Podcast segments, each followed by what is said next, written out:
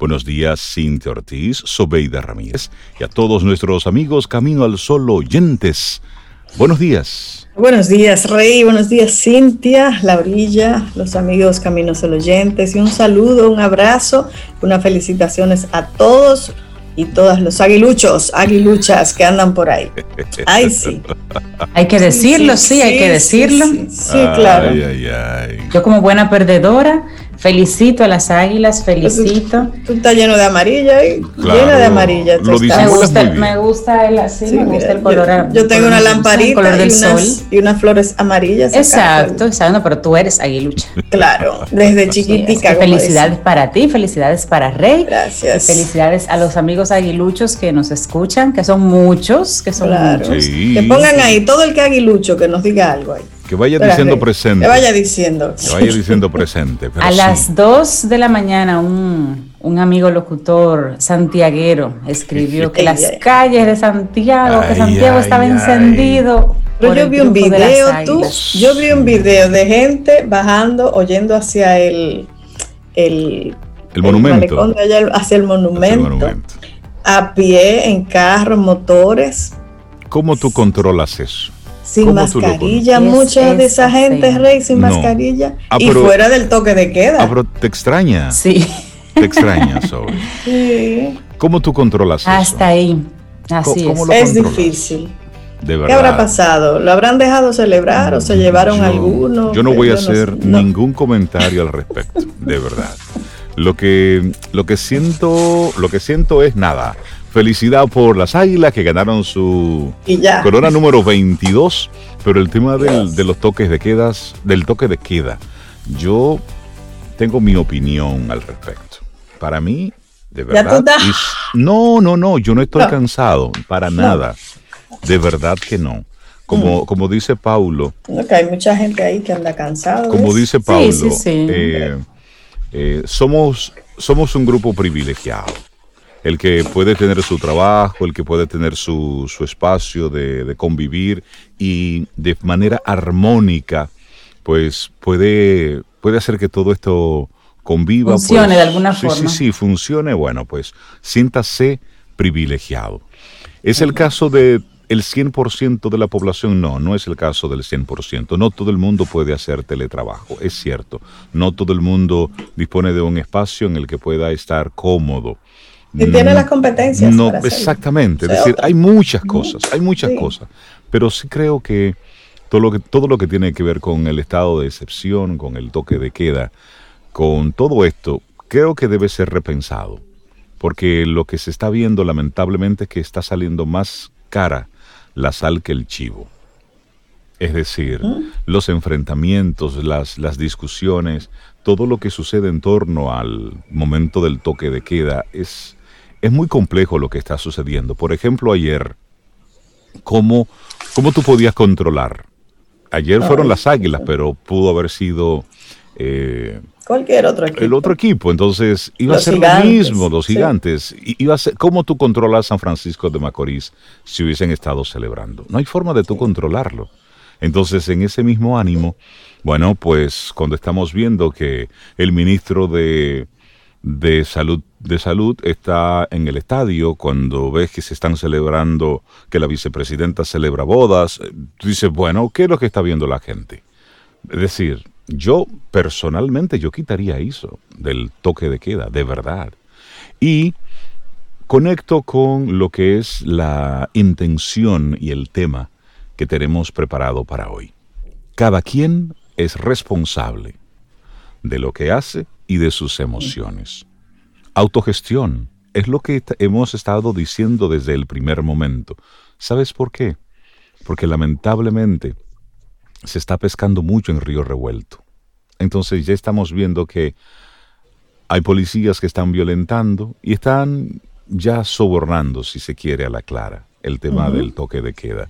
¿Tengo pruebas en las manos? No, no tengo pruebas en las manos, pero hay cosas que están ahí, que son evidentes. ¿Qué está sucediendo? La delincuencia se está apoderando de todo esto. Si antes era muy crudo, ahora es mucho más. Entonces, claro, ¿qué aumenta la delincuencia? La delincuencia la aumenta evidentemente el, el no tener acceso a algunos recursos Mira, hace dos días a, la pareja de mi hermana la atracaron a las 4 de la tarde en su vehículo. Dos hombres y una mujer, pistola en mano, para quitarle un celular en el entorno del faro a Colón. Con la pistola. Para quitarle un celular. Un celular roto, un celular. Pero no importa, es decir, es, es el objeto. Dos mujeres, dos hombres y una mujer lo interceptaron en dos motores, le rompieron el cristal de alante del vehículo con la cacha del motor, con la cacha de la pistola. Entonces, a las 4 de la tarde, y tú dices, bueno, ¿cómo está la delincuencia? ¿Dónde están los policías? Están descansando a esa hora porque tienen trabajo a partir de las 5. Entonces, lo que estamos viviendo como como ciudadanía. Es un hastío por un lado, pero también hay una presión económica por otra, y eso hay que decirlo.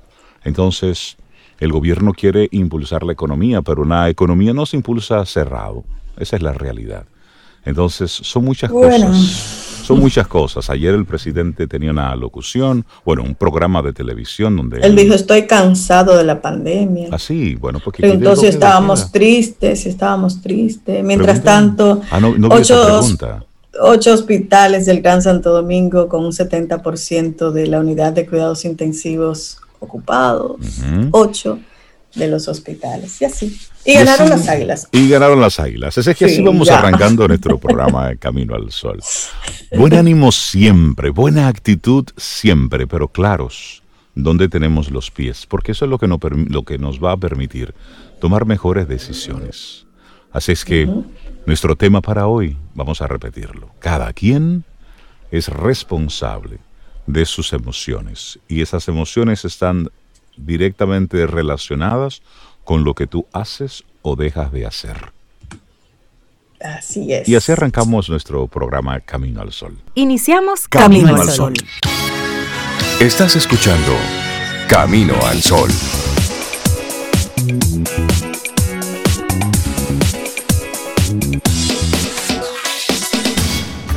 Reinaldo, Cintia, Sobeida te dicen buenos días. Esto es Camino al Sol.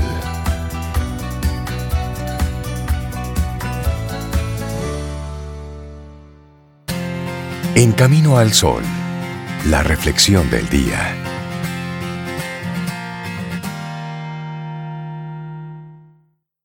Nos responsabilizamos, asumimos todo aquello que nos pertenece la propiedad de nuestros sentimientos, pensamientos, acciones y consecuencias. Eso es lo que pasa cuando nos responsabilizamos de verdad. Vamos a compartirte nuestra reflexión para esta mañana. La responsabilidad emocional. Esa que nos invita a tomar conciencia del poder de las emociones en nuestras relaciones. Y la responsabilidad de uno mismo conlleva hacerse cargo no solo de los comportamientos que llevamos a cabo, sino también de aquello que pensamos y sentimos. En definitiva, de nuestra existencia. A lo largo de nuestra vida, cuando nos relacionamos con los demás, la mayoría de las veces nos encontramos hablando de nosotros mismos. Así es aunque pensemos que estamos opinando de nuestro amigo o de un familiar, siempre de nosotros. Depositamos en los otros lo que no estamos preparados para asumir de la propia realidad, persona. En otras palabras, nos proyectamos y atribuimos la responsabilidad de cómo nos sentimos a los demás. Qué carguita, ¿eh? Por eso la lectura de los otros puede ser un fiel espejo de lo que nos sucede. El exterior nos habla y nos sirve de espejo si estamos dispuestos a ver qué partes o qué asuntos pendientes tenemos sin resolver con nosotros mismos. Y tú eres el responsable de cómo me siento. Eso es hacer proyección personal. Estamos acostumbrados a responsabilizar a los otros de nuestras emociones, es decir, de cómo nos sentimos y al igual responsabilizamos nosotros nos responsabilizamos de cómo se sienten los demás y poniendo el foco fuera en lugar de focalizarlo en nosotros. Así, por ejemplo, si alguien de nuestro alrededor no se siente bien, nos sentimos responsables o culpables. O intentamos hacer algo al respecto, como si nosotros tuviéramos la estrategia para solucionar el sufrimiento ajeno. O por el contrario, Cuando somos nosotros los que nos sentimos mal, depositamos la responsabilidad de ese sentimiento en el exterior, ya sea o en otra persona o en una situación. Bueno, y hay una necesidad de asumir el control. Responsabilizarnos de las emociones de los demás puede ser una gran carga para nuestro desarrollo individual. Asimismo, es igual de irresponsable desplazar el malestar, el malestar personal proyectándolo sobre los demás. Debemos, en esencia, dar forma a una adecuada responsabilidad emocional para asumir el control de cada cosa que nos sucede. Así, estudios como el llevado a cabo en el Departamento de Neurociencia Cognitiva del College London nos señalan que cuando aplicamos esta estrategia, mejoramos nuestra salud psicológica. Pensemos en ello. ¿Cuántas veces has expresado, tú me enfadas o me haces sentir mal? Es momento de aprender a gestionar tu rabia, tus celos, tu ira o tu tristeza, porque las respuestas no están fuera, créeme, están en ti. Así es. Y si tú no te haces cargo de tus emociones, viene pregunta, ¿quién lo va a hacer? ¿Quién lo hará? Los otros, la situación. Demasiado inestable eso, ¿cierto? Esto no quiere decir que no te expreses, que manifiestes cómo te sientes con respecto a los demás, sino que te responsabilices de cómo te sientes tú. Y en lugar de otorgar el poder de tu bienestar o malestar a los otros, coge las riendas para que lo tengas tú mismo y acepta las emociones negativas, pero hazte cargo de ellas. tienes tanto derecho a molestarte por algo que haya ocurrido como cualquier otra persona, no pasa nada. Ahora bien, si te haces cargo de ello, todo será más satisfactorio. Claro, claro, porque te encontrarás en un proceso de descubrimiento y de crecimiento personal, en el que cada malestar originado, ya sea en relación con los demás o con un contexto o con una situación, será una oportunidad para seguir conociéndote. De lo contrario, siempre estaremos a expensas de los demás y de las circunstancias, de todo, menos de nosotros mismos. Y esto también sucede cuando hablamos de los que están a nuestro alrededor la invitación es cuando, la invitación que se puede hacer es cuando estés opinando o criticando a alguien, ideal que no estés criticando a nadie, pero si estás opinando sobre una persona, intenta ser un poquito más consciente sobre lo que estás diciendo sobre esa persona. La mayoría de las veces, eso que estás expresando, tú también lo tienes, lo has tenido o de alguna forma te sientes identificado con eso. Hay que revisarse. Sí, sí. Y aquí es, es importante ese ejercicio de introspección, porque tengo la responsabilidad de entender cómo me siento. ¿Y qué hacer entonces ante todo esto? Primero, acepta que existe esa posibilidad de que es posible, ¿eh? de que tú te estés proyectando en el otro no es fácil, no es una tarea fácil si tenemos en cuenta que si lo hacemos es porque de momento no somos capaces de asumirlo y lo que estamos haciendo de manera natural es trasladarlo fuera. Por ello tendemos a resistirnos a asumir esa responsabilidad de nuestras reacciones. Es necesario tomar conciencia de ello. Tú no me enfadas, me enfado yo ante lo que has hecho o ha sucedido. Yo soy quien siente ira, tristeza, rabia ante las distintas circunstancias que se presentan en la vida y no las rechazo o las evito, sino que voy a quedarme en ellas, aceptándolas para después poder ver qué hago con esto. Pero ante todo, decirlo, mí mismo, yo soy el responsable de todo esto que estoy sintiendo. Claro, y cuando nos responsabilizamos, asumimos todo aquello que nos pertenece, la propiedad de nuestros sentimientos, de nuestros pensamientos, acciones y de las consecuencias. Una vez que tengas conciencia de tu propia realidad emocional, podrás trabajar con ese universo interno para seguir evolucionando y creciendo. Ahora bien, ten en cuenta de que esta artesanía no será tarea fácil. A menudo encontrarás en contradicciones, ya que al ego, al ego me gusta protegerse en exceso, Cintia. Así es, y no obstante, quizás esto mismo lo bonito, el proceso de autodescubrimiento con sus afirmaciones y autoengaños, finalmente nos pueden ir ayudando e integrando a nuestro interior. Y esta fue la reflexión de nuestro día de hoy. Gemma Sánchez Cuevas es la autora La responsabilidad emocional, dejar de estar señalando al otro.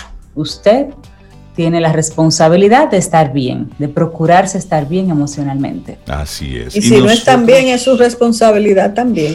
Buscar ese control, claro que sí, ese bienestar. Bueno, y, en esa misma línea, nosotros somos responsables de sentirnos contentos por, la, por las nominaciones que tuvo Camino al Sol en el día de ayer a los ah. premios Gardo, o por lo menos ayer fue que nos enteramos de que estamos oficialmente nominados Camino al Sol como programa. Y así es que nosotros, déjame buscar la información oficial, la que nos compartió. Aquí, dice, mira, eh, que fueron anunciados ayer los nominados a las diferentes categorías y renglones. La segunda edición de Galardón a la Radio Dominicana. Ese es el nombre que se conoce como Premio Gardo, que se va a celebrar el 26 de febrero próximo. Y ahí estamos nominados. Bueno, mira, estamos en el renglón de contenido. Ay, ay, ay, hay que cambiar estos lentes, señora. Ay, yo no puedo leer. Ay, ay, ay. Programa de contenido, variedades. variedades. Oh, pero mira, no estaba leyendo las letras pequeñas. Ay, ay, ay. Señor. Bueno, mira, Camino al sol ahí como programa de contenido y variedades. Ahí estamos nominados. Mira, estamos nominados en, el, en este renglón de contenido, variedades con los programas 12 y 2 de la 91, con Ahora Radio, de la voz de las Fuerzas Armadas, Camino al Sol, estación 97.7, también Contraportada Radio de Power 103 y Ligeramente Hablando, también de la voz de las Fuerzas Armadas. Contenido variedades. Ahí estamos nominados. También estamos nominados en eh, ah, bueno, como productor, productor o productora, contenido de variedades. Ahí estamos. Eh, estoy yo, Reinaldo, Cintia y evidentemente Laura Sofía Encarnación. Ella está ahí. Era que no voy a poner más nombre, pero Laura está ahí nominada. Es más, nosotros estamos soportando el nombre de Laura ahí. Es que Laura está nominada como productora, productor, contenido de variedades. Y también hay otra nominación. Como conductor, conductora, contenido de variedades. Ahí está nominada Cintia Ortiz de Camino al. Sol. Y también Sobeida Ramírez de Camino al Sol. Caramba, caramba, caramba. Eso. Pues muchísimas gracias. Muchísimas felicidades por esas nominations. De verdad que sí, muchísimas gracias a Premios Gardo por tomar en cuenta a Camino al Sol para, para estar ahí Así que, sí, sí, a la gente que ha votado, porque esto también viene por votaciones de, oyentes, así que a los Caminos Sol oyentes, que son los que pueden votar por nosotros porque conocen el programa, gracias, de verdad, gracias. Muchísimas gracias por esas, por esas nominaciones. También agradecer de forma personal eh, la nominación que me hacen por mi trabajo en Raíces Así es que muchísimas gracias por nominarme por, por ese trabajo y también a nuestra querida Evelyn del Carmen, que también es mi compañera en Raíces. Un abrazo ah, sí, a Evelyn. Claro que sí. Y felicitarla de antemano por el, trabajo espectacular que ella realiza. con sus, sus programas especiales. Tan hermosa, sí. Y felicidades a todos los amigos y a los que no conocemos, a todos los que están nominados. Felicidades. Porque el trabajo de la radio por muchos años fue fue visto al menos, medio, muchos le ponían inclusive hasta una fecha de cierre a la radio. Y no, la radio no ha hecho más que, que crecer, que fortalecerse. Y todos estos nuevos medios lo que han hecho es darle más fuerza a la radio. Así es que muchísimas gracias a los organizadores de, de Premios Gardo por, por enfocarse de nuevo en la, en la radio. De verdad que sí. Así que felicidades a las nominadas. Qué a, todos los nominados y a todos nuestros Caminos Solo oyentes aguilucho que están ahí diciendo presentes, Rey. En especial a la madrina vitalicia de, de las Águilas. Escuchas Camino al Sol por estación 97.7.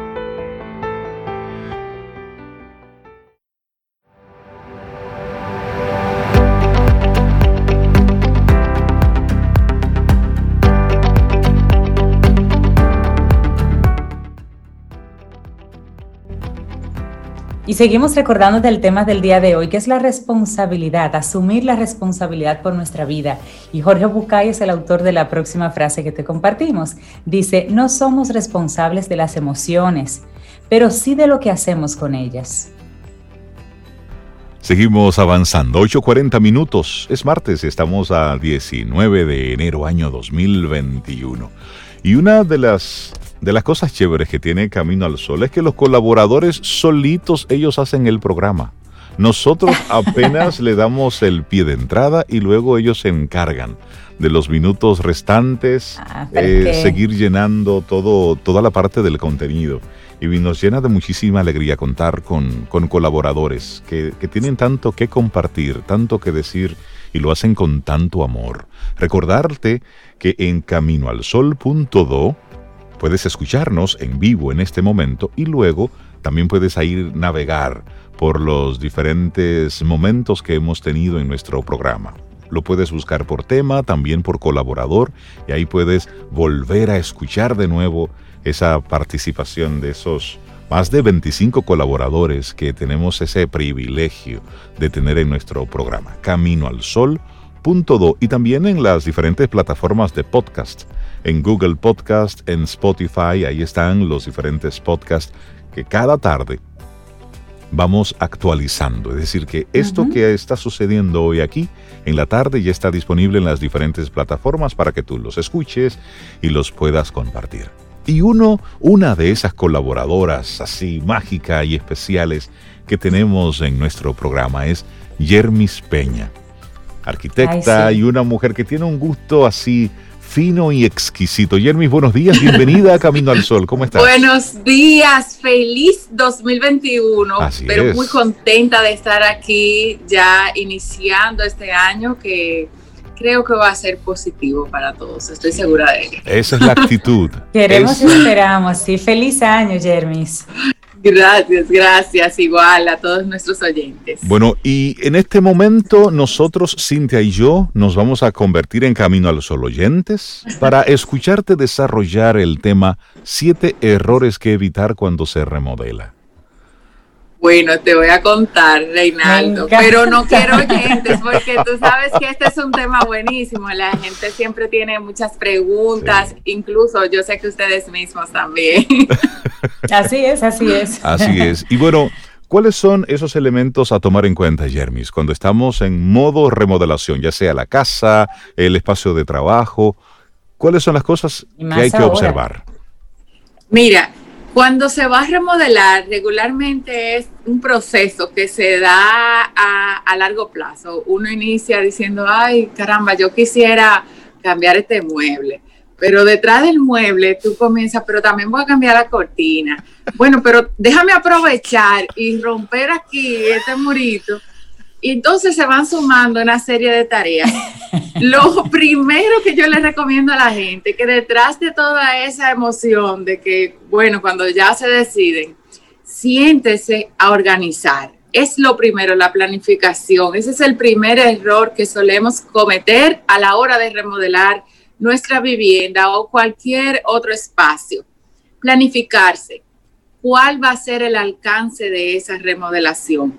Suele pasar y uno escucha mucho a las personas, ay, es que yo solamente iba a hacer tal cosa, iba a durar una semana haciendo este cambio, pero yo tengo tres meses, yo no sé qué hacer, porque el ruido, porque entonces se quedan quizás en el interior de la vivienda mientras están haciendo el trabajo y eso hace que todo el resto de la familia también se incomode y se crea un, un estado de malestar. Entonces siéntese y planifíquese.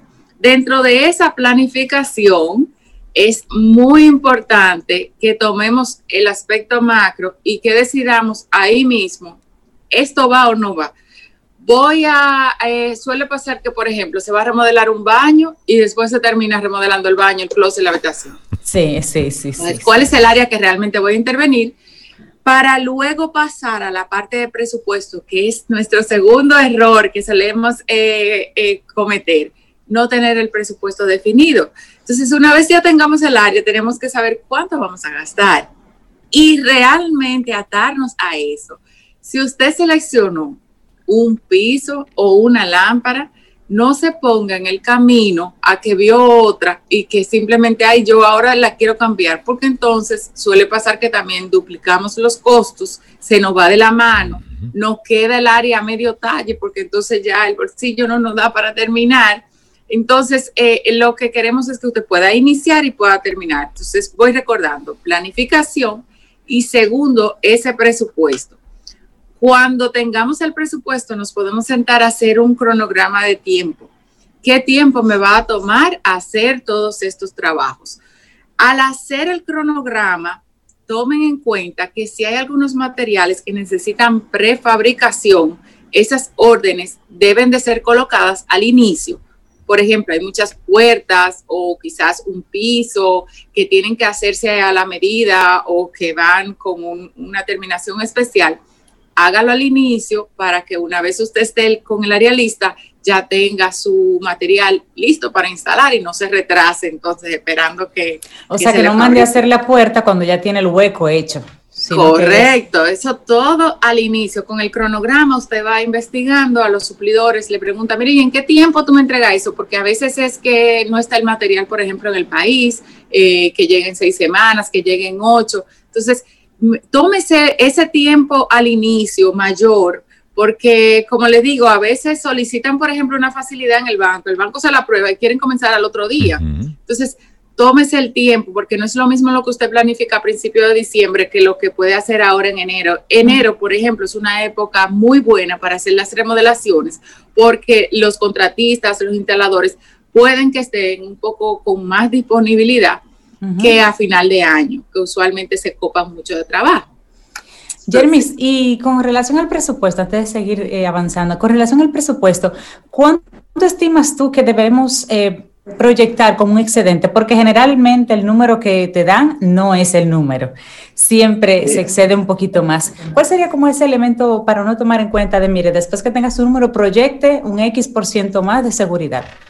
Para las remodelaciones, cuando no hay un profesional a la cabeza, yo recomiendo un 20 a un 25%, dependiendo de las áreas. Si son áreas que conllevan muchas eh, instalaciones ocultas, por ejemplo, cocinas, eh, baños, proyecte un 25%, porque a veces nos encontramos con algunas sorpresas eh, que no se evaluaron en la fase inicial, entonces ya ahí usted queda totalmente cubierto. Pero ojo, que eso sea por un tema de imprevisto, no porque se tomaron decisiones y comenzamos a cambiar en el camino. Entendido. Entonces, sí. Entonces, luego viene otro error que solemos cometer y es el tema de la elección de los materiales. Cuando vamos a elegir los materiales, mucha gente tratando quizás de ahorrar en un inicio, entonces selecciona materiales de mala calidad. Entonces, no importa el precio, trata de buscar buena calidad a buen precio. Tómese el, tiempo de explorar diferentes opciones, eh, visítelas, eh, toque los materiales que usted va a utilizar, investigue. Con el tema también de, los productos, investigue si, si tienen algún elemento tóxico, tómese su tiempo porque al final usted está haciendo una inversión y esa inversión debe ser lo más rentable posible. Por supuesto, por supuesto, porque se supone que tú remodelas para agregarle valor también a tu propiedad. Y si el material no es bueno, simplemente es estético, pero no le agrega valor. Pero como le digo una cosa, también le digo otro, también debemos mantener un balance. Hay ciertos materiales que quizás son muy eh, costosos para espacios que no va a valer la pena colocarlos porque no van a subir, no van a tener una rentabilidad por ponerle a una cocina un tope de granito, dependiendo de cuál sea la locación o el tipo de vivienda que tengamos. Entonces, eh, hay también que ser equilibrados. Muchas veces vemos que en las remodelaciones tenemos eh, terminaciones muy costosas dentro de espacios que quizás el metro cuadrado no te va a soportar eso. Entonces, ya la inversión se pierde. Eh, mm, ahí también hay que mantener un equilibrio, ni muy económico ni tampoco muy de lujo, sino acorde con el espacio que tengamos. Muy buena recomendación, Jermis, porque luego decimos, no, pero es que yo gasté demasiado dinero en eso, eso no puede valer tanto. No, pero la propiedad vale lo que vale. Vale lo que vale, el metro cuadrado tiene un margen eh, que de ahí tampoco vamos a, sumarle 500 eh, mil dólares por el hecho de que hayamos hecho una inversión de 30 mil dólares en una cocina, o sea, seamos realistas. Excelente. En el, sería el quinto punto, eh, vamos a necesitar que se evalúen los sistemas. Cuando yo le digo evaluar los sistemas, a veces nos concentramos en todos los temas de decoración o de terminación y se nos olvida que si necesitamos colocar una lámpara de pie que queremos eh, incluir en nuestra sala, necesitamos un toma corriente para conectarla. Ese pequeño detalle, esos son percatamientos. O una lámpara de techo y que entonces, bueno, tenemos un plafón o no lo tenemos, ¿cómo vamos a llevar el alumbrado hasta allá? ¿Cuál es el tipo de electricidad que tiene ese equipo que necesitamos conectar que sea compatible con el resto de la casa? O, por ejemplo, aparatos que requieren agua, muchas veces en, los baños, en las cocinas, eh, a veces están haciendo espacios de, yo he trabajado en estos días muchos eh, bares y, y que la gente está implementando, eh, inventando dentro de la casa y ponen, que si ponen vinera, que si ponen, entonces todo lo que usted requiera, esos sistemas hay que analizarlos, si va climatizado, el aire acondicionado, dónde lo vamos a colocar, por dónde va a ir la tubería. Entonces, cuando usted analice todo eso, obviamente acompañado del profesional que le vaya a trabajar esa remodelación, ahí mismo se ponen de acuerdo y también eso va al presupuesto. ¿Por qué? Porque son cosas que quizás usted no la está viendo, pero tienen un costo y cuando viene a ver es un costo muy importante. Entonces, súmelas todas, que esos sistemas deben de estar desde el primer día. Luego pasamos a un sexto eh, punto que es muy importante y muchas veces también olvidamos, es el tema estructural. Suele pasar que comenzamos a determinar, voy a romper esta pared aquí y yo voy a abrir esta ventana por aquí y voy, señores, las casas, las viviendas, los apartamentos están soportados por columnas, por vigas y tienen un sistema estructural para que ante un sismo no vaya a hacer un evento negativo, igualmente no vaya usted a causarle un problema de grieta o al, vecino, etcétera. Entonces, usted no puede determinar alegremente qué va a romper y qué no, sin la evaluación estructural de algún ingeniero civil que pueda darle la orientación adecuada. Muchas veces hay muros de cargas en los apartamentos, no lo sabemos, y en las casas.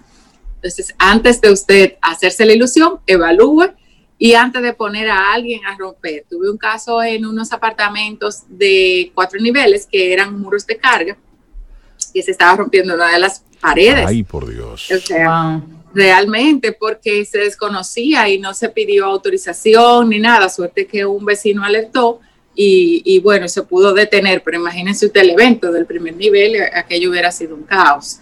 Eh, entonces, por último, le voy a recomendar también que también conozcan un poco sobre las normativas. A veces hacemos remodelaciones que inciden en lo que son las fachadas o lo que son los linderos que deben de respetarse. Entonces vamos a evitar problemas posteriores. Usted no puede adosarse a un lindero cero.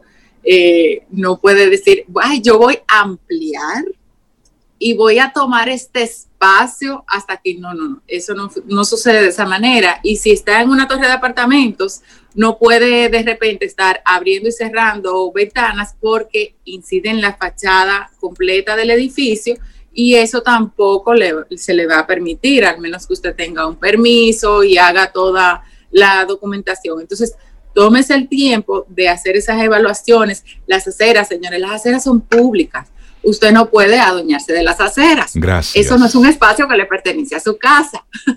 Ni para uso residencial, ni tampoco para uso comercial. Ni puede montarle una rampa sobre la acera de, una marquesina. O sea, hay tantas cosas creativas. Ni tomar una acera y sembrarla de La basura no va sobre la acera, la basura va dentro del interior de su, de su propiedad. Entonces, una vez usted tenga todos esos puntos, es muy probable que pueda llevar a cabo su remodelación de una manera fluida, de que la disfrute también, aunque sea un, proceso a veces un poco turbulento para el que no está acostumbrado a las construcciones, pero que vaya disfrutando sin el estrés de que se le fue el presupuesto, sin el estrés de que el contratista le salió, es que él no me dijo que necesitaba hacer tal cosa. Entonces, siempre, mi, mire, al, la que le doy más peso es al punto uno, planificación. Tómese ese tiempo de más y piénsalo bien.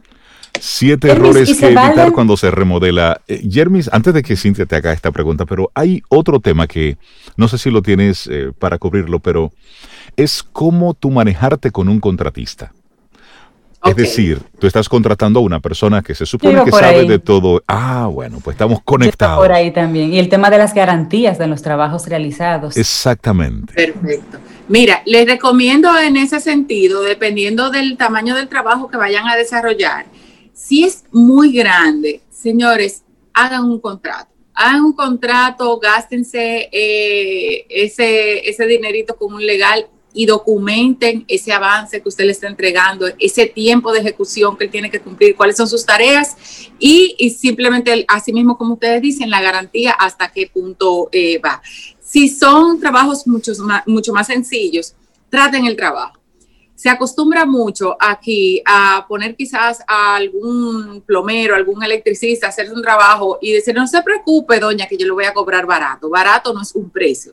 Un precio es simplemente cuánto usted me cobra por cambiarme este bombillo, por cambiarme esta mezcladora, a cómo la unidad, a tanto, vamos a escribirlo. Ahora que casi todo el mundo tiene WhatsApp, a mí me encanta, porque por ahí mismo usted le va escribiendo, mire, cada mezcladora cuesta tanto. Eh, si usted va a romper esto, ah, mire tanto, entonces el presupuesto es de tanto y ya ahí queda documentado antes de iniciar el trabajo. Jamás ponga a nadie a trabajar sin tener ese trato hecho eh, mediante a costo. Y esto también es para protección de los mismos contratistas, porque así mismo como le hablo de los clientes, le hablo también de la parte eh, trabajadora Muchas veces hacen unos trabajos grandísimos y cuando van a pasar factura, pues no se lo quieren pagar, pues entonces trate su trabajo antes de iniciar. Por supuesto. Y el tiempo, para que no se le vaya el tiempo, póngase claro, mira, cuánto, qué tiempo tú tomas eh, rompiendo este piso y colocándome el piso nuevo. Ah, pero mire que yo no le había dicho que los zócalos, pero obviamente si, si estamos rompiendo un piso que lleva zócalo, también hay un tiempo de corte. ¿Cuánto me vas a cobrar por cada pieza por cortar? Entonces, sea muy minucioso. Por eso muchas veces cuando ya son cosas un poco más voluminosas, no es bueno tomar el frente de las remodelaciones de manera independiente sin un profesional, porque aunque usted crea que no, termina pagando lo triple por desconocimiento, porque quizás el, eh, al tratar los precios puede que como no esté familiarizado con la industria, tal vez le salga un poco más costoso. Pero si ya usted tomó la decisión, definitivamente organizarse y conocer a fondo cuánto le va a costar. y, eso es, y eso es lo más saludable, porque cuando ya usted tomó la decisión, usted lo que quiere es verlo realizado ya y estar eh, conscientes de que las cosas también se llevan su tiempo, Jermis. Y eso es importante aún teniendo el dinero, aún teniendo el dinero. El cemento necesita un tiempo para fraguar. Jeremy Peña, la gente que quiera, que quiera seguir tus contenidos, que quiera conectar contigo, que quiera de repente eh, recibir. Y ella como arquitecta, tener sus servicios, exacto. ¿Cómo se pone en contacto pues, contigo? Claro, estamos en eh, construger.rd y Jermis Pena. Y también estamos en el 809-530-1909 que con gusto pues nos llaman o entran al website eh, como quieran y ahí podemos ayudarles con esto de remodelaciones, asesorías, diseños, lo que entiendan en lo que le podemos ser útiles. Y señores, una última recomendación, ustedes saben que no me voy a ir sin darla ya que se decidieron hacer la remodelación, traten de que esos espacios sean más sostenibles, que tengan ahorro energético, vean cómo pueden ahorrar agua también con esa inversión que están haciendo, que eso también es muy saludable para nosotros y para el medio ambiente. Buenísimo. Buenísima recomendación, es cierto. Muchísimas gracias, Jeremy. Que tengas un preciosísimo día y qué bueno contar contigo en este 2021 como colaboradora de Camino al Sol. Un abrazote. Gracias. Un abrazo, Jeremy. Vida. Música. Noticia. Entretenimiento. Camino al Sol.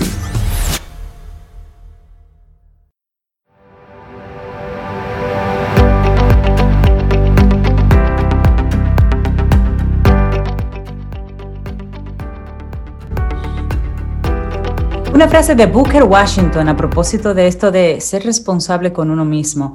Booker Washington dice, pocas cosas pueden ayudar más a un individuo que colocar responsabilidad sobre él y hacerle saber que confías en él. Me gusta eso. 7.50 minutos. Vamos avanzando. Esto es Camino al Sol y te recordamos que a través de caminoalsol.do podemos conectar. Estamos juntos siempre y también tenemos un número de teléfono de WhatsApp en el que en el día de hoy estamos recibiendo los, eh, las felicitaciones de todos los aguiluchos, eh, el gozo y estamos haciendo nuestra versión de celebración virtual aquí con todos nuestros amigos Camino al Sol oyentes. Así es, 849-785-1110, te recordamos es el número de WhatsApp de Camino al Sol, 849-785-1110. Y si la invitación va más allá y te inspiras y escribes y lo que sea que quieres compartir con nosotros, hola arroba caminoalsol.do. Es el correo electrónico para conectar también directamente con producción, con Laura y con nosotros. Y hay un aguilucho que él hizo lo imposible por cuadrar su participación en el día de hoy. ¿Lo logró? Y lo logró. Néstor Esteves, buenos días, ¿cómo estás, amigo? Tan así que advertí al equipo, digo, no vayan a ganar antes, hay que jugar los siete completitos para que ese gran final, obteniendo la corona 22, coincida justamente con unas horas antes de mi participación en Camino al Sol. Ah, eso fue todo. Eso, cumplieron muy bien. Estratégicamente organizado. Ahora, y fíjense una cosa, eh, somos así como triunfadores y celebramos, pero Oigan hasta dónde llega nuestra condescendencia. Fíjese que Rey y yo andamos así con un azulito tenue hoy. Sí, porque nos gusta sentirnos así, identificados un poquitito con la emocionalidad del otro. Exactamente. es eso. Sí, sí. balance. Como buen balance, yo estoy sentada en un espacio amarillo, a pesar de no ser aguilucha. Mira qué balance. Eso es balance. Eso es así, eso es así. Ahora, las águilas son las águilas. vamos a darle, vamos a darle, ya le dieron. Néstor, te tengo una pregunta temprano. A ver. ¿Lo salvas o lo dejas morir? Wow, eso es un alto compromiso, ¿eh? Solo piénsalo por ti. Eh, y cuando digo por ti, no estoy diciendo solo por Rey. No, no, por ti que estás conectado con nosotros también por cualquier plataforma si a ti te delegan ese tipo de responsabilidad, ¿lo salvas o lo dejas morir? ¿Mm? Qué altísimo compromiso. Y es más, para que entendamos mejor a dónde nos lleva ese compromiso, vámonos allá, vámonos al origen, a un lugar que se llama líquido amniótico. Vámonos hasta ese lugar. Cuentan, yo no lo recuerdo muy bien, parece que hace mucho rato que pasé por ahí, pero cuentan los especialistas que cuando se está en, rodeado de líquido amniótico, es como donde mejor se puede estar. No hay manera de estar mejor que ahí. Es que eso es como una piscina así climatizada. No solo piscina climatizada, sino eso tiene room service también. Es decir, tú no tienes ni que pedir lo que necesitas. Adivinan lo que tú necesitas y te lo llevan hasta ese lugar. Cuando estás ahí, eh, insisto, es imposible, y hay que decirlo de una vez, hay que usar ese término extremo, imposible estar en mejor lugar que cuando se está rodeado del líquido amniótico. Ahí pasamos un buen tiempo, normalmente nueve meses, y después de salir de ahí, nos encontramos entonces ante una nueva realidad. Y esa nueva realidad nos conecta con quien aportó el vientre para que estuviésemos en líquido amniótico. Y ese proceso para que podamos ir adaptándonos a la nueva realidad, entonces mm, implica una especial conexión con ese ser humano, es decir, con nuestra madre. Y esa especial conexión tiene que ver con amamantar. Es decir, ese ser humano nos sigue alimentando. Comenzamos entonces a conocer ese mundo exterior, vamos a llamarle, eh, enfocado desde el punto de vista del vientre primero. entonces ya llegamos a ese exterior dio a luz. Suele, es la expresión que suele usarse para cuando nace una criatura, en alusión a la madre. La madre dio a luz, porque ese ser humano ya salió de donde estaba guardadito a ese espacio abierto en donde se puede apreciar la luz. Pero insisto, se aprecia la luz en conexión con ese ser humano que te amamanta. Ese amamantar, cuentan los especialistas que estoy citando, nos enseña a amar, nos enseña a tener un sentimiento muy especial por alguien. Y comenzamos sintiendo ese sentimiento sumamente especial por ese ser que nos amamanta. Después entonces ya comenzamos a recibir influencias de otras personas. Y recibiendo esas influencias, ese sentimiento especial para con alguien puede entonces estar dirigido a otras personas. ¿Se dan cuenta qué proceso más interesante este que voy planteando, eh, queriendo buscar explicación a la pregunta de Rey que todavía no hemos podido responder? Así, ¿lo salvas o lo dejas morir? Y es que llega un momento sumamente interesante que se pone a la par con esta pregunta que ha formulado Rey para ayudarnos no solo a responderla, sino a entender lo importante de poder ofrecer esa respuesta.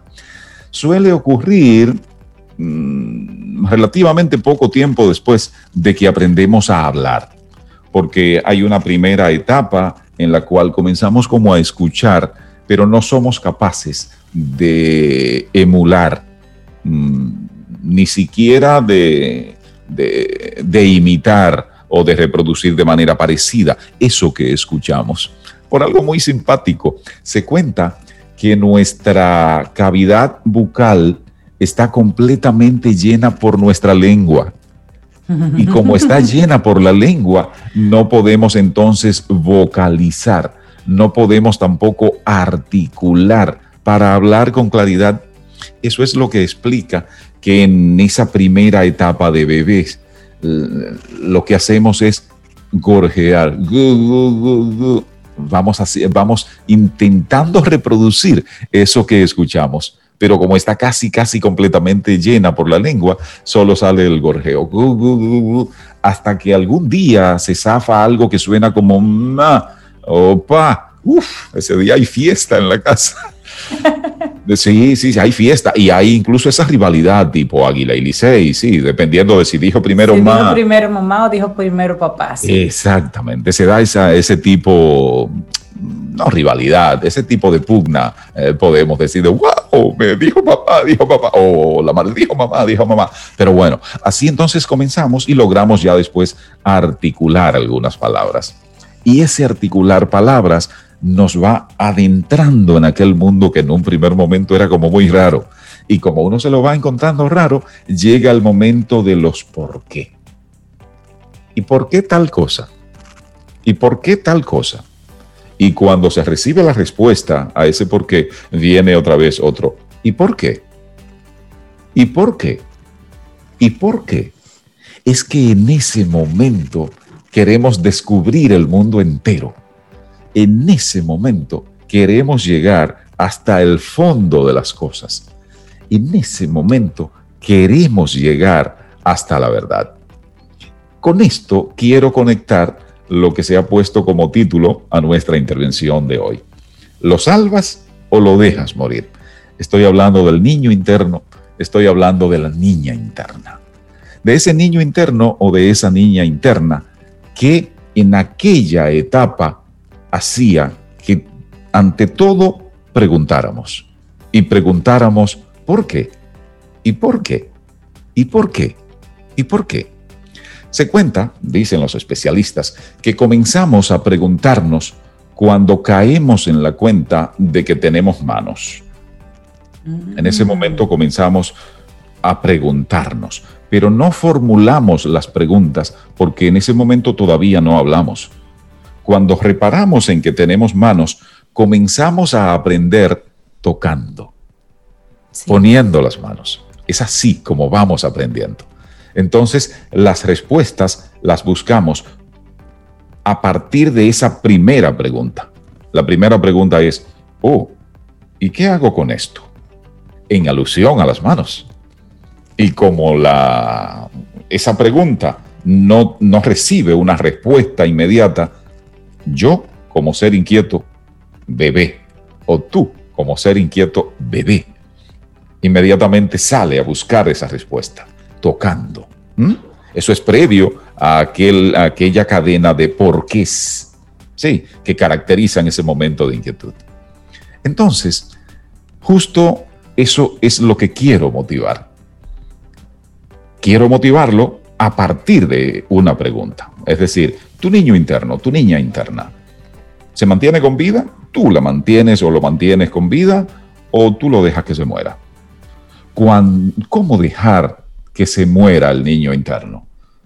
Dejando de preguntarse, dejando de inquietarse. No tener ya más curiosidad. Exacto, perder la curiosidad, eso es dejar morir al niño interno. Ahora, tener esa curiosidad, querer saber, preguntarse por qué.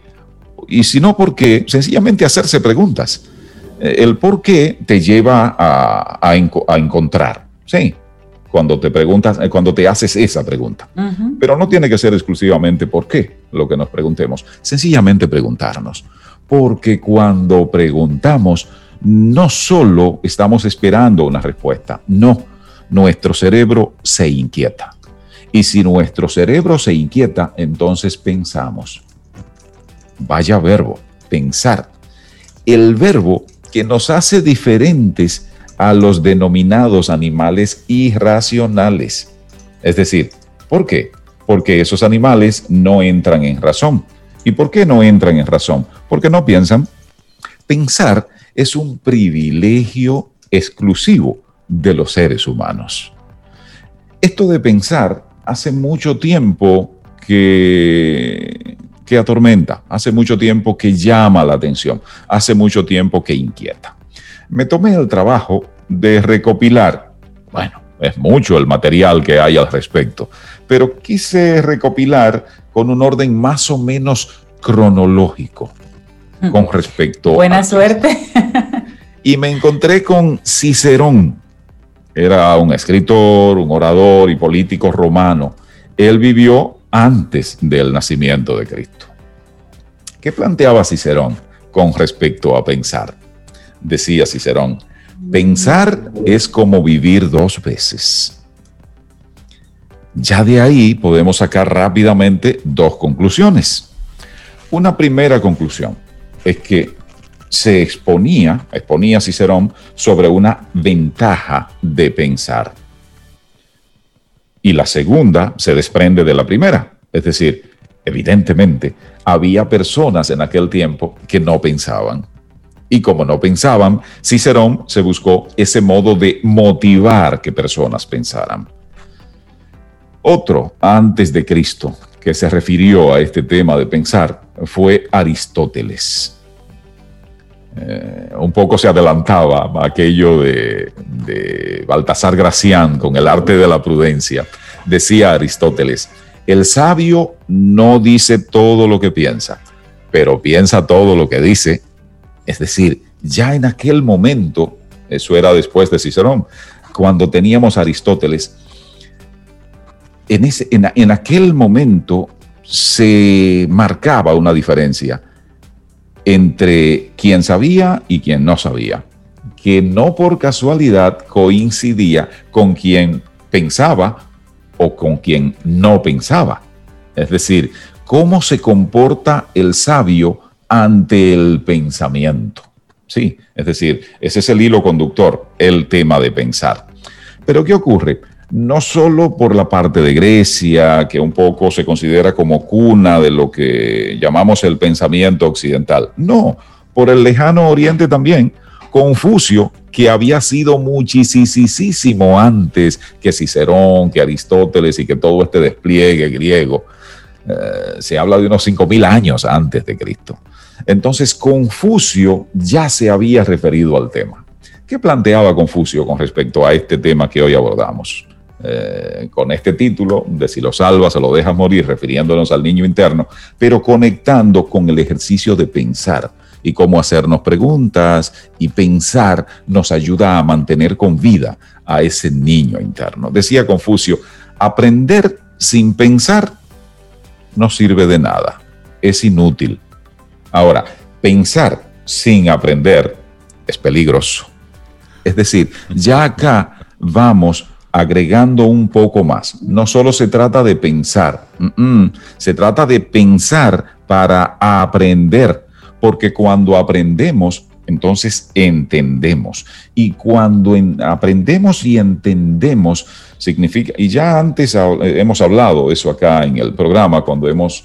Eh, hablado del conocimiento, de la formación, cómo ha de ayudarnos a entender en un primer momento, sí, debe ayudarnos a ser y también a hacer. Pero bueno, no vamos a, repetir lo que eh, ya dijimos en aquella ocasión, solo nos limitamos a recordarlo. Por eso, por la importancia y la relación entre el pensar y el aprender. Pero bueno, vengamos un poco más recientemente y hablemos de uno más o menos simultáneo de Cristóbal Colón. Estoy hablando de Leonardo da Vinci. ¿Qué planteó Leonardo con respecto al pensar? Decía Leonardo, eh, estoy hablando de este pintor, escultor, inventor, bueno, una eh, de las figuras más prominentes de esa etapa conocida como el Renacimiento y llamado Renacimiento por el renacer de las ideas, ¿sí? del resultado del pensamiento. Decía Leonardo da Vinci, quien poco piensa se equivoca mucho. Dicho de otro modo, si te decides a mantener vivo el niño interior, preguntándote y pensando, entonces te equivocarás menos. Es posible que casi, casi, casi dejes de equivocarte. Y bueno, para completar esta línea, esta lista cuasi cronológica de planteamientos con respecto al pensar, me detengo en Francia con René Descartes, Descartes, como prefieren eh, que suenen los francófonos. Decía Descartes, pienso, luego existo. Dicho de otro modo, hasta que no piense es como si no existiera. Conectando todos estos planteamientos que tienen que ver con el pensar y ese pensar con el entender y ese entender con el aprender, pero manteniendo siempre mm, presente que hay que seguir buscando porque nunca se llega a la verdad absoluta. En consecuencia, eso por un lado, de nunca llegar a la verdad absoluta, y por el otro, que todo va cambiando, lo cual contribuye con lo primero, de no llegar a la verdad absoluta. Seguir buscando, seguir preguntándose, es el modo entonces de mantener ese niño interior. Y ese seguir preguntándose para entender Sí, quiero conectarlo con el tema trabajado fundamentalmente por Daniel Goleman, que es lo que se conoce como la inteligencia emocional.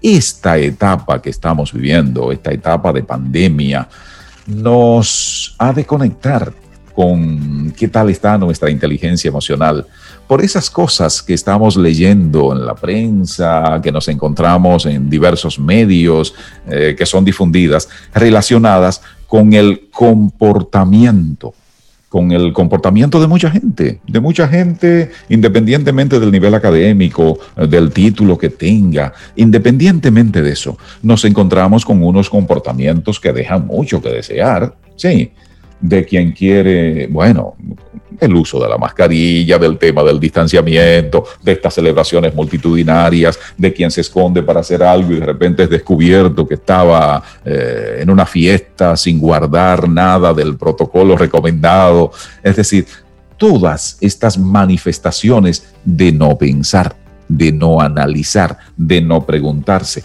de no conectar el pensamiento con lo que hacemos. Eso es un modo de actuar irracionalmente. Por supuesto. Y no decimos, y no decimos que los irracionales son aquellos animales, aquellos inferiores, aquellos que no. Y esto no tiene nada que ver con tu nivel académico. Absolutamente. Que esas son de las cosas que, es bueno eh, llamar la atención al respecto. Pensar esta invitación que nos estás haciendo hoy, Néstor, a pensar. El pensamiento crítico, lo hemos hablado aquí en Camino al Sol de diferentes maneras y con varios especialistas, pero es la invitación y me parece muy, muy oportuno que lo hagas. ¿Lo salvas o lo dejas morir? A ese, a ese niño inquieto, preguntón, que cuestiona. Y sí, hay corrientes de la psicología que dicen, quita de tu vocabulario la pregunta ¿por qué? Y no, al contrario, si esa es la pregunta natural de todo ser humano. Si tú quitas el por qué y la quieres sustituir por otra, por otra figura, ya estás matando algo de esa curiosidad. Pregunta, pregunta cómo surja, pregunta cómo te salga. lo, importante de todo esto es el cuestionamiento, que esté ahí. Inquiétate podría ser la, principal recomendación. Ante Eso, muévete. ante cada situación, pregúntalo. Sí, busca, hurga, intenta saber, intenta entender, porque si entiendes, porque si sabes y porque si a eso agregas la emoción, entonces lograrás inteligencia. ¿Qué es inteligencia? Inteligencia es entender. Inteligente es la calidad de quien intelige.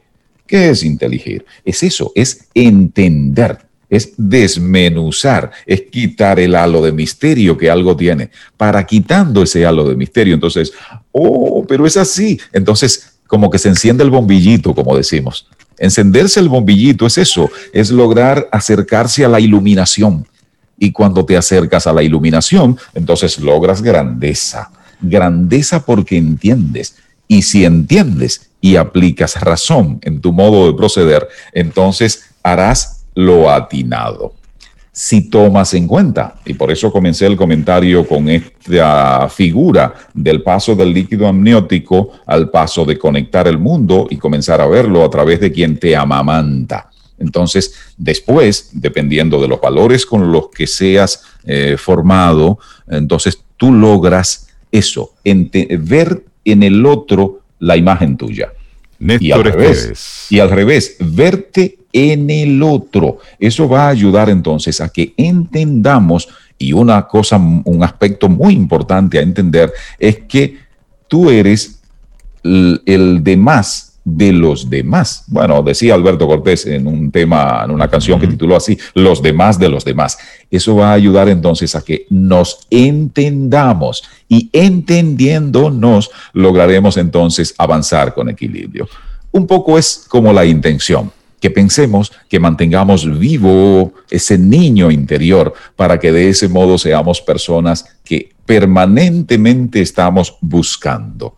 Esa es una cultura camino al sol, porque si vamos camino al sol, vamos camino a la luz y yendo camino a la luz logramos entender mejor.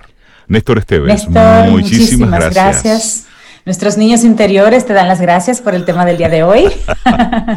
Los Para ustedes lo dejas morir. Muy buen tema, muy buen tema. Un, un, inmenso abrazo. Recuerden, arroba Néstor Esteves, ahí nos encontramos y seguimos un poco preguntándonos y respondiéndonos para entendernos.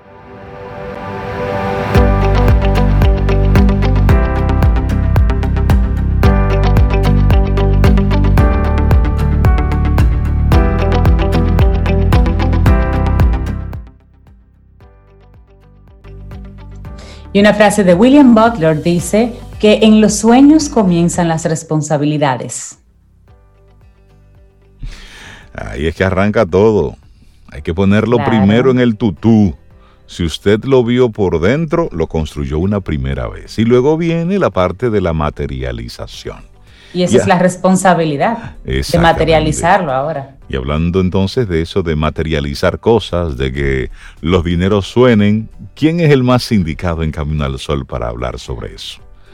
Isaías Medina, el super Archie. nuestro consultor de los business. Ay, señores, muchas gracias a ustedes siempre por la oportunidad. Y bueno, hiper, mega, ultra, archi, bien. Eso es lo que siempre decimos al inicio. Esos superlativos, un amigo me ha dicho, tú como que exagera la nota un poco. Cada quien a lo suyo. En fin. Pero no te había visto. Feliz este año, Isaías, feliz año. Señores, Sí, hoy estamos 19 de enero, no habíamos tenido el chance de conversar, de vernos y, darnos los abrazos virtuales propios. Gracias, señores, les deseo lo mejor de lo mejor a ustedes, a todo el que me está escuchando. De verdad, las energías y fuerzas están ahí para uno hacer de ellas lo que se necesite hacer. Y ya ustedes saben cuál es la clave, esa actitud ante cualquier cosa, ser más fuerte, más diligente, poco más inteligente, eso se desarrolla, la inteligencia, inclusive hasta se pide la inteligencia para uno resolver los problemas. Un profesor nos decía una vez, miren, en realidad no existen los problemas. ¿Cómo va a ser, profesor? No, lo que existen son pocas ideas, porque todo tiene solución, pero todavía no se nos ha ocurrido la manera más eficiente. ¿Ven? Y, en los Me gusta. ¿qué sucede? En los negocios también sucede, pero sucede en la vida diaria, con la pareja, con los hijos, con la salud con el servicio que damos, con todo. Siempre hay una mejor forma de nosotros poder ser ecológicos. Eh, la ecología lo que eso sugiere, una integración de todas las fuerzas que sostiene la cosa con cero esfuerzo o tendiendo a lo cero, porque la naturaleza no se esfuerza para generar lo que genera. ¿verdad? Nosotros como seres humanos conscientes, bueno, pues hemos buscado una manera de, vamos a ponerlo entre comillas, o sin el comillas, explotar la, ecología, ¿verdad? Ir un poco más allá. Y eso implica entonces un, un, esfuerzo, un trabajo, claro. Un nivel de inteligencia, de sabiduría para no despreciar totalmente eso que nos da la esencia de nosotros subsistir como especie, ¿verdad? Y ahí es donde vienen ya otros factores que hemos hablado ligeramente en otras ocasiones, la codicia, el egoísmo, todas esas fuerzas oscuras que están internamente, que la tiene todo el que respira. ¿eh? Lo único es que hay personas que... Que la disimulan más que otras. Sí, la manejan mejor, la transmutan, dicen algunos, ¿verdad? A otra fuerza y a otras cosas. Por ejemplo, esto de dar un servicio. Ustedes saben que el, el ser humano no nació dando, eh, vendiendo, por ejemplo pero sí dando servicio. Nosotros somos dadores de servicio por naturaleza. Vivimos en comunidad. Desde hace 10.000 años, dice la ciencia, que nosotros vivimos en colectividad desde que se inventó, va, se descubrió lo que era, bueno, que hay un tema con eso, si es descubrir o inventar lo que es la agricultura, ¿verdad? Porque vaya usted a ver la creatividad que hay que tener para sembrar un, eh, ¿cómo se llama? Una semilla de esto, de, de, lo que da la harina, ¿eh? de trigo. De trigo. Pero uno ve el pan, ¿verdad? Me dice un amigo, mira, yo era tan bruto cuando muchacho que yo sembré un pan para que se nacieran más panes. Pero hay que tener una creatividad y hay que ser creativo. Óyeme, para sí, sembrar una semilla, ver que esa semilla eh, florece, que, óyeme, y después el proceso hasta que se genere el pan. Es un proceso creativo. Uno da por hecho muchas cosas, pero hay un nivel de inteligencia, eh, de sabiduría, de creatividad, ahí mismo que somos capaces nosotros de adquirirla, de desarrollarla, de ponerla en marcha y ponerla al servicio de muchas otras personas. Eso significa tener un negocio. Un negocio, aunque sea, aunque haya un millón de negocios parecidos, cada uno tiene un sabor diferente. Y lo que nosotros estamos buscando con un negocio es resolverle el problema a alguien, ¿verdad?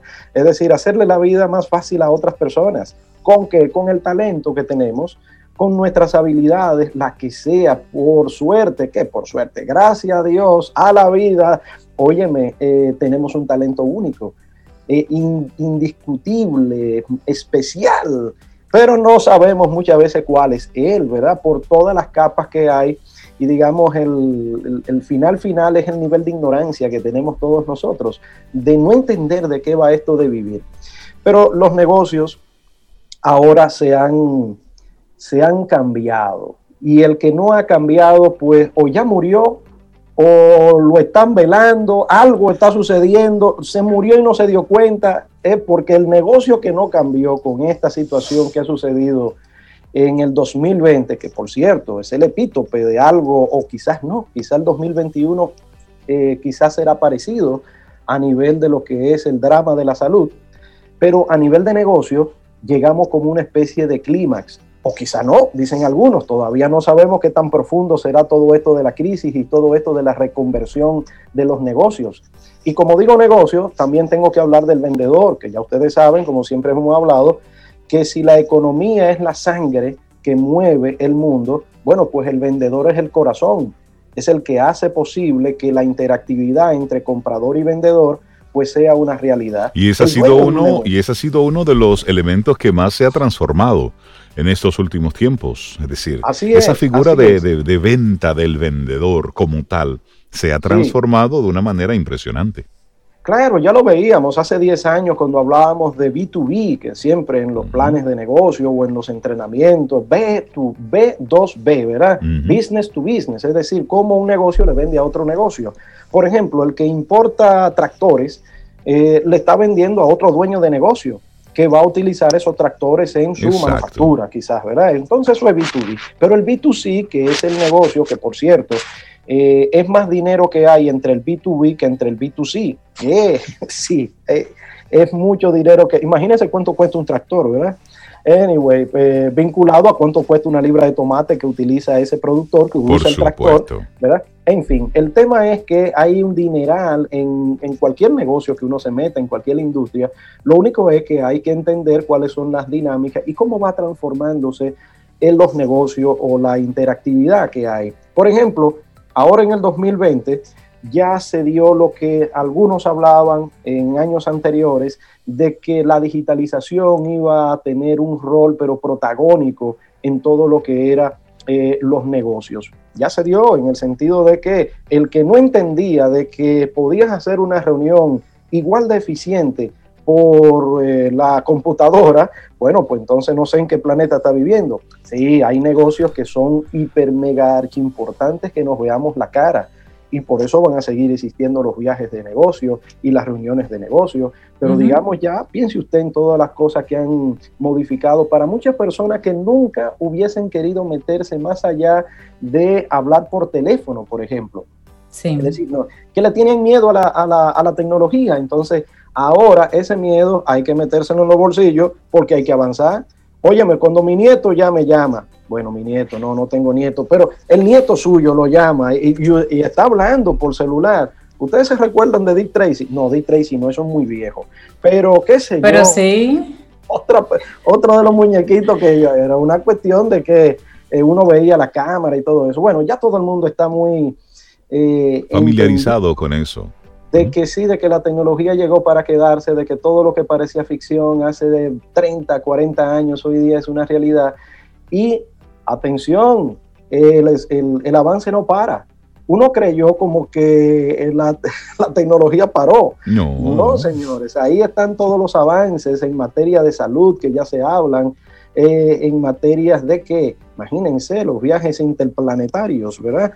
En el momento que lleguemos a Marte, por ejemplo, cómo, cómo cambiará la manera de uno entender esto de el transporte, que por cierto es uno de los de las, de las industrias más dinámicas y que va a seguir creciendo en este 2021. Todo lo que suponga logística va a seguir creciendo porque el aumento en las ventas digitales no va a parar.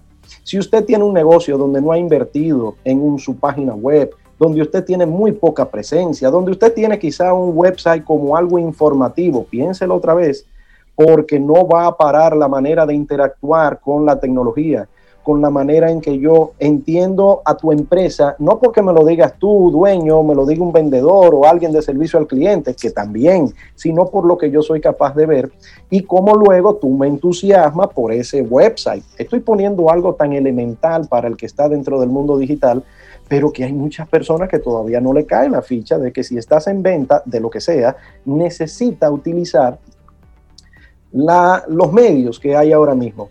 Hace como cinco años se comenzó a utilizar el concepto brick and click para hablar de negocio. Brick and click es brick and Bueno, brick es como ladrillo, ¿verdad? En inglés. Y click, el click, ¿verdad?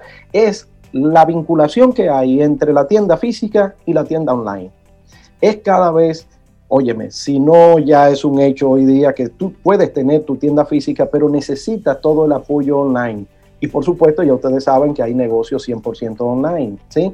Si te quedaste solamente en el brick, te quedaste solamente en tu tienda física, tiene que repensarlo. Una panadería es lo que me llega a la cabeza ahora mismo. ¿Cómo una panadería puede sostener un negocio. Dice, pero Isaías, pero la gente va a la panadería es a comprar precisamente. Eso es la parte lúdica, inclusive de yo ver el brazo de gitano, de yo ver el pan caliente. Perfecto. Eso eventualmente, eh, todavía eso no va a ser un cambio. Pero ustedes saben que la tecnología no para y la inteligencia artificial está trabajando inclusive para que nuestros sentidos puedan percibir por una pantalla. Oigan esto, esto no tiene comparación. Eso decían quizás nuestros abuelos en los años 50, ¿verdad? Cuando veían una gente hablando por teléfono, de verdad, y tú crees, no, no, no, eso es ficción lejana. Bueno, pues así está el mundo hoy día a nivel de buscar resolver los problemas de otras personas, proponiendo soluciones. Y esto de la inteligencia artificial es un hecho que llegó, que va a seguir trabajando para que la vida nuestra sea mucho más fácil. Y si tienes un negocio, sí o sí, esto no es un cuento, sí o sí tienes que buscar la manera de comenzar a dar un servicio que no solamente sea informativo, sino que seas capaz de interactuar y generar resultados de ventas utilizando las tecnologías. A nivel mundial, ahora mismo en el 2021, ¿cuáles son los mayores retos? Miren, la inversión en medios digitales va a seguir subiendo, pero de manera impresionante.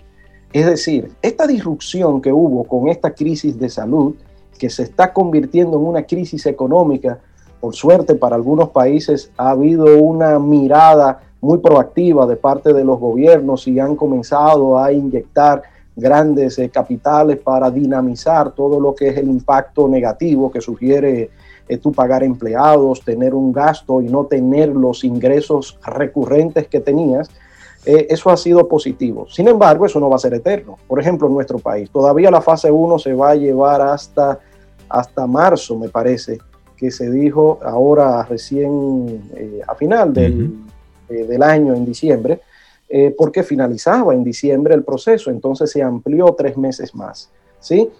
La mirada que se tiene en este año es una mirada de parte de los expertos, ustedes saben que no soy para nada ni pesimista ni alarmista, sin embargo, cuando hablamos de eh, la realidad colectiva que mucha gente está viviendo, pues tenemos que plantear lo que muchos sugieren va a ser un año muy complicado desde lo económico, que si no te reinventas, no para todo el mundo, atención, las crisis no son para todo el mundo, ¿sí?